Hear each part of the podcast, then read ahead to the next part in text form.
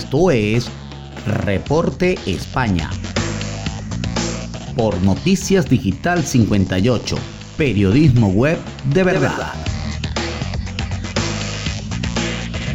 Muy buenas noches amigos, este es el resumen de Noticias Digital 58 transmitiendo desde la ciudad de Madrid, España. Les saluda Gabriel Higuera, CNP 20576. Comenzamos con las informaciones del día de hoy, es que la guerra en Ucrania y el alza de la energía disparan los precios un 9,8% en marzo, récord desde el año 1985.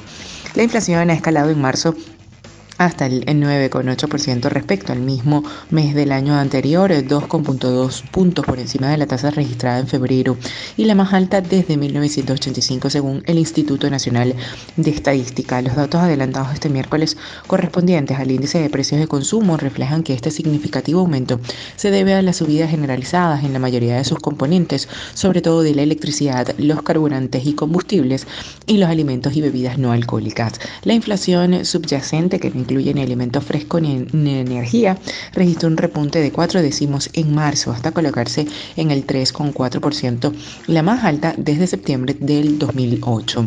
El presidente del gobierno Pedro Sánchez ha lamentado el dato desde el Congreso de los Diputados, donde comparece de manera extraordinaria para explicar la respuesta económica del Ejecutivo a la guerra en Ucrania. Es un mal dato, afecta a nuestra economía y a los más vulnerables. Así señaló, estamos convencidos de que el plan y la respuesta de Bruselas para topar el gas nos van a permitir doblar la curva. Tenemos el deber de responder a la guerra parando los pies a Putin y blindando nuestro estado del bienestar, así subrayó el líder del Ejecutivo.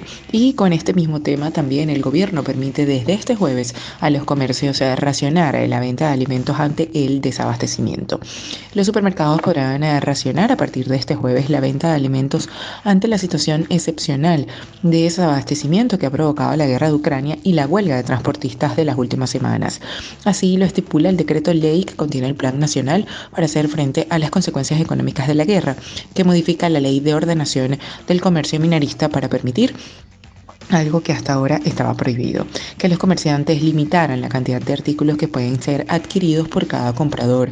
En su lugar, el decreto ley que entrará en vigor este jueves añade una nueva disposición a esa ley que dice todo lo contrario, que sí podrán hacerlo siempre excepcionalmente y cuando existan circunstancias extraordinarias. Excepcionalmente cuando existan circunstancias extraordinarias o de fuerza mayor que lo justifiquen, los establecimientos comerciales podrán suspender con carácter temporal la prohibición de limitar la cantidad de artículos que pueden ser adquiridos por cada comprador.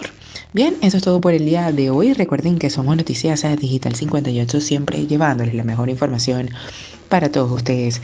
Recuerda que el COVID no es un juego, utiliza la mascarilla, lávate las manos con frecuencia y mantén una distancia segura.